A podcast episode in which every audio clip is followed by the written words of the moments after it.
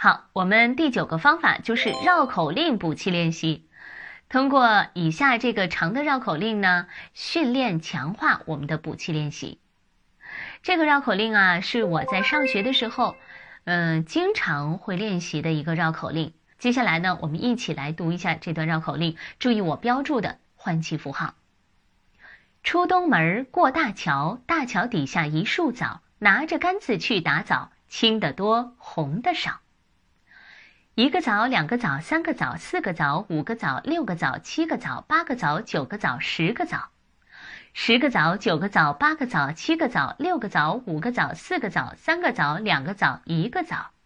这是一段绕口令，一口气说完才算好。怎么样？你能做到吗？嗯，一般的话，数枣练习是对我们这个气息支撑的一个很好的训练。呃，我们今天接触到了第一个绕口令，也就是在我们课程里的第一个绕口令是数枣，它对于我们这个气息练习呢是很有帮助的。但是我们读的时候，一定不能一个枣、两个枣、三个枣、四个枣、五个枣、六个枣、七个枣、八个枣、九个枣、十个枣，而是一味的读。要怎么读呢？我们来读一个有感情的绕口令，就是我们要读出这个方位感和欣喜感。读出这个方位和欣喜感的时候，你才能觉得这个气息在不同的语境和感情当中很好的运用，才能够更深有体会。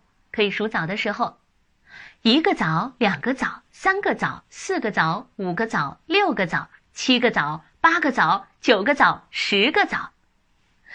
因为我们的语音都是在我们的朗读和实践当中才会运用到我们的气息。如果不把气息和我们的感情结合起来的话，我们学它是没有用的。我们要想象自己在不同的语境和感情当中运用我们的气息，让我们的气息来拖着我们的声音走。一般呢，这个数枣的绕口令，男生要求呢是三十五个，女生是二十五个。要求就是从第一个到最后一个要平稳收住。那么，如果你想挑战一下，就不是我们刚才数的方法，从一到十，从十到一了，而是一个枣、两个枣、三个枣、四个枣、五个枣、六个枣、七个枣、八个枣、九个枣、十个枣，然后呢，一直数到你，你的气息不够用了，但是还要很平稳的收住你的声音，要达到那个状态，不能够到最后一个一个枣是。一十个枣，九个枣，八个枣，七个枣，六个枣，一个枣，这样就不对了。所以一定要记住，我们的声音要平稳的，要平稳的气息要拖住。那么说到我们今天我们课程当中出现的第一个绕口令，我也给大家说一说关于这个绕口令。绕口令呢，有很多人都有个误区，就是觉得绕口令就是为了不出错，越快越好。其实呢，这样的要求。是不对的。首先，我们应该清楚的明白我们为什么要练绕口令呢？练绕口令就是我们应该以清晰为前提，它是我们训练吐字发音的一种方法。我们在朗读的时候呢，要深刻体会我们训练的方法的一个要点，就像我们刚才数枣，要深刻的体会我们的呼气、吸气。我们的两肋、小腹以及对气息的控制，如果你只追求速度的话，那就等于白读了，对吧？那么第二点呢，就是我们要体会绕口令的趣味性。一般啊，我们看到的这个绕口令呢，都是很有意思的。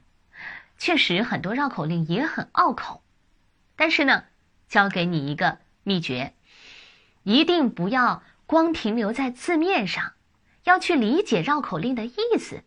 当你理解它的意思的基础上，你的思维就会控制你的唇部，控制你的发声器官，在这个基础上练习就会流畅多了。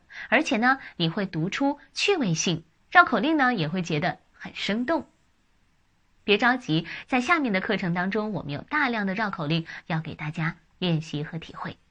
想要有免费的声音评测以及优质好课，可以加上老师微信：四幺九八八四二三。